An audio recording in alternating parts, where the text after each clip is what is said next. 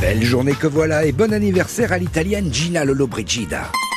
Sei una bellissima signora. Buon compleanno. Et bon anniversaire à l'espagnole Victoria Abril. Eres muy hermosa signora. Feliz compleanno. Gina, Victoria, là on est à cheval entre le sublime et la perfection.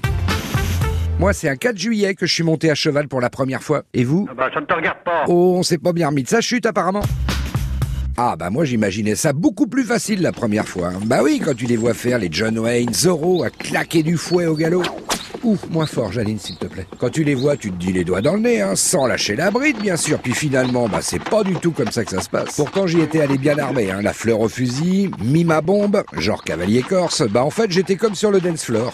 La honte quoi. Jamais dans le rythme, moi et le cheval on a toujours fait deux. Oh Et puis surtout, ça fait super mal au cul. Ça, ça rafraîchit, ça fait du bien.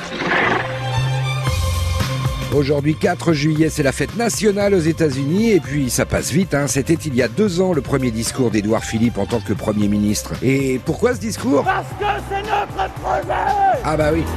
Le dicton de ce jeudi nous rappelle que si quelqu'un te jette une pierre, jette-lui une fleur. Mais n'oublie pas de lancer le pot avec.